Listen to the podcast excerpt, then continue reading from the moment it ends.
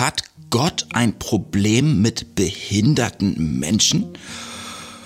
Puh. Ich glaube, das ist heute wirklich mit eins der aller, aller schwersten Videos, das ich euch jemals aufgenommen habe. Das liegt an zwei Dingen. Zum einen, weil du eine Frage gestellt hast, die echt groß ist und, und auch sehr, sehr komplex ist und allein die Frage gleich mit den zugehörigen Bibelstellen vorzulesen wird lange dauern. Zum anderen aber auch, und das möchte ich ganz am Anfang sagen, äh, würde ich mich als Menschen bezeichnen, der keine große Ahnung von politischer Korrektheit hat. Das heißt ganz am Anfang, äh, bitte verzeih mir, wenn ich jetzt irgendwelche Begriffe benutze, die irgendwo falsch belegt sind. Weißt du, ich, ich wohne auf dem Dorf und äh, selbst das ist wahrscheinlich schon das erste Fettnäpfchen. Bei uns gibt es nicht so viel Vielfalt, sondern es gibt die normalen und es gibt vielleicht auch andere. Und selbst da ist es jetzt schon ultra kompliziert zu entscheiden, sind das dann etwa Behinderte oder nicht? Alles das fließt jetzt hier ein in die Beantwortung von deiner Frage, die ihr gemeinsam ausgesucht habt.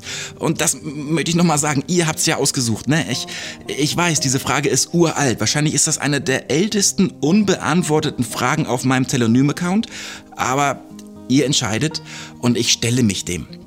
Deine Frage lautete folgendermaßen. Hey Simon, ich wollte mal fragen, was es mit 3. Mose 20 und 21 auf sich hat, da ich in letzter Zeit oft gelesen habe, dass Gott keine behinderten Menschen bei sich haben will. Ich habe eben schon gesagt, die Frage ist ein bisschen älter. Also ich kenne sie schon ein bisschen länger. Ihr habt jetzt entschieden, dass sie kommen soll. Und ich muss dir ehrlich gestehen, als ich deine Frage das allererste Mal gelesen habe, da war ich regelrecht schockiert. Nicht, nicht schockiert darüber, dass man so eine Frage stellen könnte. Das ist ja ein, ein gutes Recht und das sollst du unbedingt. Ich war schockiert, dass es ja offensichtlich Menschen gibt, die dir beibringen, dass Gott ein Problem mit behinderten Menschen hat. Und das ist falsch. Das ist, das ist grundlegend falsch. Allerdings beziehst du dich ja auf einen Bibeltext und den kann man tatsächlich, wenn man ihn so, so, so das erste Mal liest und zur Kenntnis nimmt, tatsächlich in so eine gewisse Richtung verstehen. Er bedeutet aber etwas anderes. Pass auf, ähm, ich lese dir äh, nicht die gesamten Kapitel 20 und 21 aus dem dritten Buch Mose, aber aus diesem Kapitel 21 die Verse, um die es im Wesentlichen geht. Das sind nämlich die Verse ab 16. Ich lese das übrigens aus der Basisbibel. Es ist nach wie vor, finde ich, die, die beste aktuelle Übersetzung, die man kriegen kann. Der Herr sprach mit Mose. Er forderte ihn auf, mit Aaron zu reden und ihm auszurichten, die folgende Anordnung gilt für alle deine Nachkommen und für alle künftigen Generationen. Keiner, der eine Erkrankung oder Verletzung hat, darf für seinen Gott Opfer darbringen. Menschen mit diesen Einschränkungen dürfen sich Gott nicht als Priester nähern. Blinde, Lahme, Kleinwüchsige, Menschen mit Missbildung im Gesicht oder am Körper, niemand mit gebrochenem Fuß oder gebrochener Hand, verkrümmtem Rücken, Augen oder Hautkrankheiten, keiner mit Missbildung an den Hoden. Das gilt für alle Nachkommen des Priesters Aaron. Keiner von ihnen, der eine Einschränkung hat, darf Opfergaben für den Herrn verbrennen. Er darf auch keine Opfer darbringen, die Gott gehören und im Heiligtum verzehrt werden. Aber er darf von diesen Opfern essen. Er darf die Opfer essen, die besonders heilig sind und auch von den anderen heiligen Opfergaben. Es geht noch ein bisschen weiter. Du kannst es, wenn du möchtest, dir gerne mal selbst aufschlagen und durchlesen. Also tatsächlich steht da, niemand mit einem Makel, mit einer körperlichen Einschränkung darf als Priester Dienst tun. Gilt übrigens, nur damit wir es von vornherein klarstellen und nicht irgendwie jetzt, jetzt der Eindruck entsteht, der Simon, der redet über andere, das gilt ganz genauso für mich deutlich ist gesagt worden mit einem krummen Rücken. Diejenigen, die mir länger folgen, wissen, ich habe da gerade aktuell richtig Probleme. Ich habe da wirklich richtig Probleme. Mein Rücken ist krumm. Aber es gibt da auch noch eine andere körperliche Einschränkung. Da will ich dir gleich von erzählen. Das wird also tatsächlich ein bisschen was Persönliches. Wie können wir das jetzt verstehen und wie können wir das einordnen in das große Ganze? Weil das ist ja schon echt erschreckend, wenn dann plötzlich steht, Gott will nicht, dass die und die mit den und den Einschränkungen einen Dienst versehen. Weißt du, ich glaube, wir müssen ganz, ganz vorne anfangen. Ganz vorne anfangen bei unserem Menschenbild, bei dem Verständnis, was wir von Menschen haben.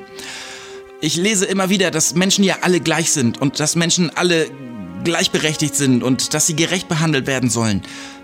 Aber allein diese drei Bezeichnungen sind etwas vollkommen Unterschiedliches. Fakt ist, es sind nicht alle Menschen gleich. Der einfachste Unterschied ist, es gibt Männer und Frauen und äh, diverse dazwischen natürlich, aber sie unterscheidet ja allesamt etwas. Die einen, die haben die und die körperlichen Ausprägungen, die anderen haben die und die körperlichen Ausprägungen und da gibt es ganz klare Unterschiede. Menschen sind nicht alle gleich. Menschen sind gleichwertig. Ja, sie sind von Gott gemacht und bekommen dementsprechend durch diesen Status von Gott gemacht dieses Wertzertifikat aufgedrückt. Du kannst dir vorstellen, so ein, so ein Stempel von Gott, zack, von mir also wertvoll. Ja, wertvoll und zwar gleichwertig. Damit komme ich aber weiter. Es, es gibt jetzt aber nicht irgendwie richtige Menschen und halbrichtige Menschen. Das war lange Zeit so eine so eine Vorstellung auch in unserer Gesellschaft, dass man diejenigen, die sich nicht in die, die nicht zur Masse gehören, irgendwie integrieren müsste. Dass es also die, die, die, die Normalos gibt und dann gibt es die mit Einschränkungen, die zum Beispiel halt blind sind oder einen krummen Rücken haben und dann müssen wir als die Normalos uns darum kümmern, dass wir die Nicht-Normalos, was auch immer das sein soll, mitnehmen und für sie in irgendeiner Form das richtige Lebensumfeld schaffen weil sie halt, weil ihnen etwas fehlt. Und diesen Gedanken vom, vom Defizit her finde ich schon grundlegend falsch. Ich bin ein Mensch, der sagt, es gibt Menschen. Es gibt von Gott gemachte Menschen und jeder einzelne Mensch, jede, jede Person hat Stärken, hat gewisse Dinge, die diese Person als einzige Person auf diesem Planeten gut kann. Und es gibt auch Schwächen, ja. Aber ich bin ein großer Freund davon, nicht nur von diesen Schwächen zu reden, sondern ganz bewusst die Stärken in den Fokus zu nehmen und zu begreifen, was jeder mit diesen Stärken als Teil des Ganzen, als Teil der geschaffenen, von Gott geschaffenen Menschheit in unsere Gesellschaft einbringen kann. Und das kann jede und jeder. Also, damit du mich wirklich richtig verstehst, ich glaube nicht, dass es Behinderte als halbrichtige Menschen gibt, sondern es gibt Menschen. Manche Menschen können dies und andere Menschen können das. Nun müssen wir aber noch ein bisschen weiter denken und ich hoffe, dass du wirklich dein, dein, deine Gedankenwelt, dein Gehirn so ein bisschen weiter öffnen kannst. Denn alleine schon bei diesem, wenn wir bei diesen Schwächen bleiben, da, da zeigen sich Schwierigkeiten. Und jetzt komme ich zu mir. Pass auf, die Mehrheit in unserem Land hat einen körperlichen Defizit nämlich eine Laktosetoleranz. Das ist nicht normal für Menschen, dass sie Milch von Kühen oder, oder anderen Tieren vertragen können. Die meisten Menschen auf dem Globus haben eine Laktoseintoleranz. So hat Gott sie gemacht. Aber in unserem Land haben die meisten eine Toleranz. Und trotzdem kommen jetzt Menschen, die diese Intoleranz, die also normal sind, in unserem Land zu kurz. Stell dir mal vor, ich, ich bin so ein Betroffener. Ich bin eigentlich normal, also ein normaler Mensch, aber wenn ich in unserem Land dann einkaufen gehen möchte, muss ich darauf achten, dass ich keine Produkte kaufe, die für die Unnormalen, für die Masse gemacht sind. Ähm, äh, verstehst du? Also ich bin laktoseintolerant. Laktoseintolerant ist weltweit normal, aber in unserem Land muss ich mich, darf ich das jetzt sagen? Ist das politisch korrekt? Verhalten wie ein Behinderter. Also das, ich weiß, das ist ganz, ganz weit hergeholt und wahrscheinlich auch, ein, das kann man sogar als Beleidigung auffassen, wenn man eine richtige körperliche Einschränkung hat. Aber es, bitte, bitte, mir geht's um die Sache, ne? Mir geht's hier nicht um irgendwas Persönliches. Ähm, meine Meinung habe ich ja deutlich gesagt. Was zeigt uns das? Warum erzähle ich dir das? Ich erzähle dir das, damit du wirklich begreifst, es gibt nicht diesen, diesen Unterschied richtig und halbrichtig, richtig und, und eingeschränkt, normal und behindert. Es gibt Menschen. Menschen mit besonderen Stärken. Und durch diese unterschiedlichen Stärken bekommen Menschen unterschiedliche Aufgaben.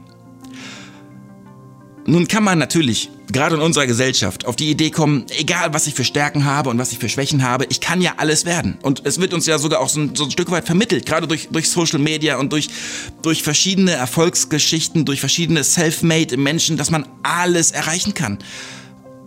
Aber das stimmt nun mal nicht. Lass uns da tatsächlich über Behinderungen sprechen. Jemand, der blind ist, wird niemals als Busfahrer oder Busfahrerin in einer Spedition eingestellt werden. Jemand, der im Rollstuhl sitzt, wird niemals als Fahrradkurier durch Berlin tigern und die schnellsten Lieferungen aller Zeiten ermöglichen. Jemand, der einen kaputten Rücken hat, wie ich, wird niemals als Weltmeister im Marathonlaufen durch die Ziellinie gehen. Es gibt Einschränkungen, die uns ein Stück weit beschränken. Das ist einfach Fakt. Und an dieser Stelle, an dieser Stelle ähm, ist der Bibeltext, den ich eben vorgelesen habe, zu verstehen. Hier geht es nicht um ein Werturteil von Gott.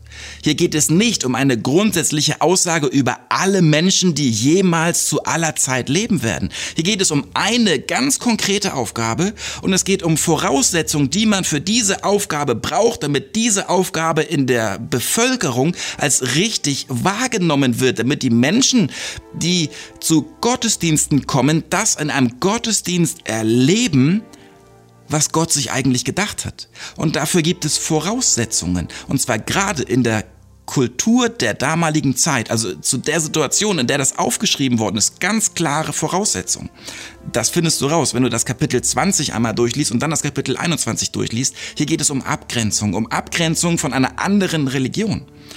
Es geht um Abgrenzung von einer Religion, in der die Priester körperliche Makel hatten und sich dadurch zu erkennen gegeben haben. Die haben sich so, so Einschnitte gemacht, das kennt man noch so, so von irgendwelchen, ich weiß nicht, ist das wieder politisch korrekt, wenn ich jetzt sage, von irgendwelchen Eingeborenen, also so von, von irgendwelchen Schamanen oder keine Ahnung, wie du das vorstellen willst, so tätowiert und, und so Narben im Gesicht und vielleicht so die Zähne angefeilt. Genau so waren die Priester dieser anderen Religion. Und in dieser Religion hat man dann einen Gott, ich weiß nicht, ob er selbst Moloch hieß oder ob die Religion Moloch hieß, angebetet und in dieser Anbetung diesem Gott Kinder geopfert.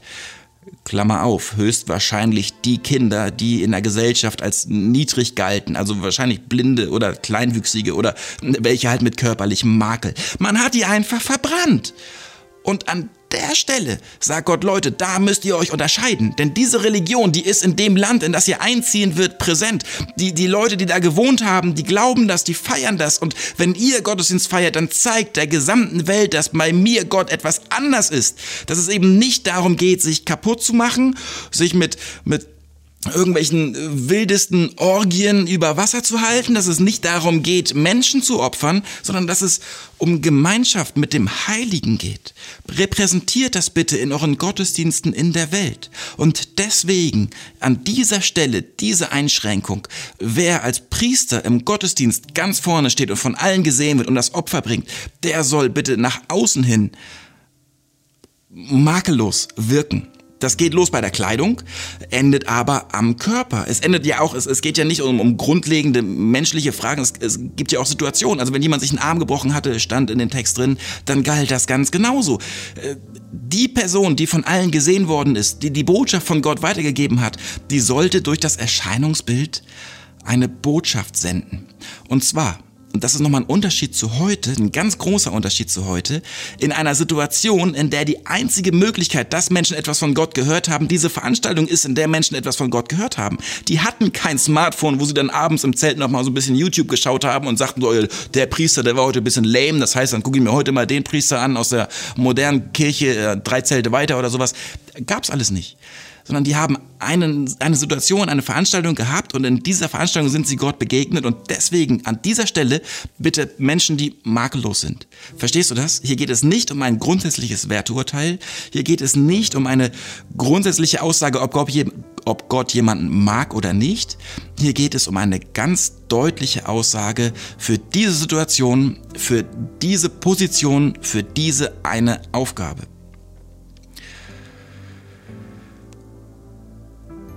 Was heißt das jetzt für uns?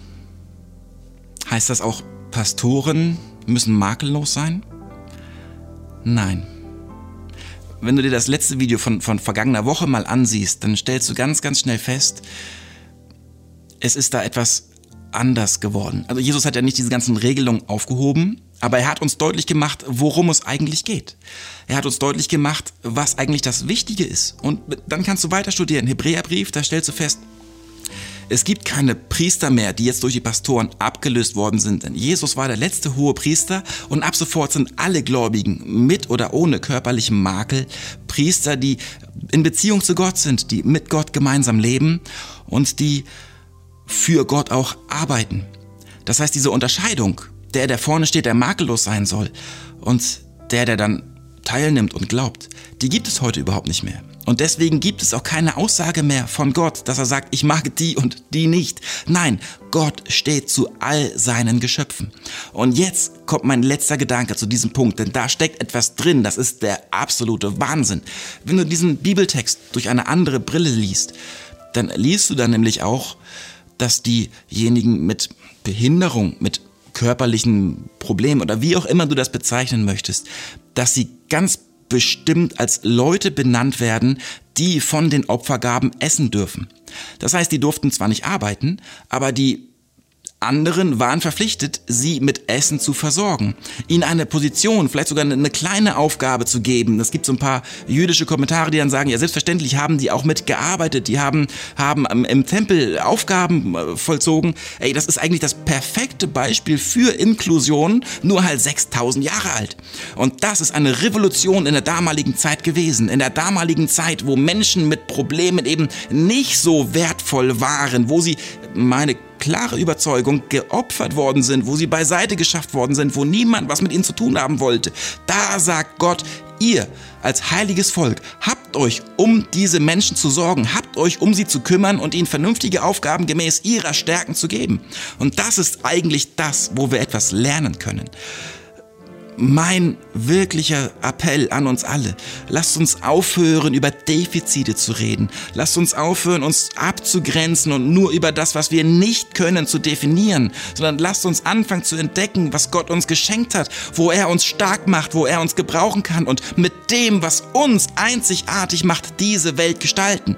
Ich glaube, du hast einzigartige Begabung. Du hast einzigartige Stärken und nur weil du dieses oder jenes vielleicht nicht kannst, bist du trotzdem in Gottes Augen unglaublich wertvoll und hast ganz viele Möglichkeiten, diese Welt zu gestalten, in dieser Welt eine Rolle zu spielen und in dieser Welt etwas zu bewirken.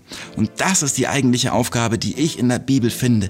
Das ist die eigentliche Botschaft, dass Gott mit uns gemeinsam in dieser Welt aktiv ist und sein gutes Reich baut. Nun bin ich echt gespannt, wie viele Fettnäpfchen ich ausge... Äh, in wie viele Fettnäpfchen ich reingetreten bin. Hey, ich freue mich auf deine Kommentare. Ich freue mich gerade an dieser Stelle, weil ich wirklich nicht viel Ahnung habe an, an politischer Korrektheit über deine Korrektur und, und deine Meinung. Und ich hoffe sehr, dass dir das ein bisschen geholfen hat. Unterm Video findest du die Möglichkeit, mir weiterhin anonyme Fragen zu stellen bei Telonym und du findest den Link zur Umfrage, wo ihr gemeinsam entscheidet, wo es in den nächsten Wochen weitergehen soll. Ich bin sehr gespannt, wohin die Reise geht. Ich bin gespannt, was wir gemeinsam entdecken werden. Und ich wünsche dir jetzt für die kommende Woche, dass du viel Zeit hast, um in der Bibel zu lesen, um neue Felder zu entdecken und dass du vor allen Dingen merkst, wie er dich segnet. Also sei gesegnet bis dann.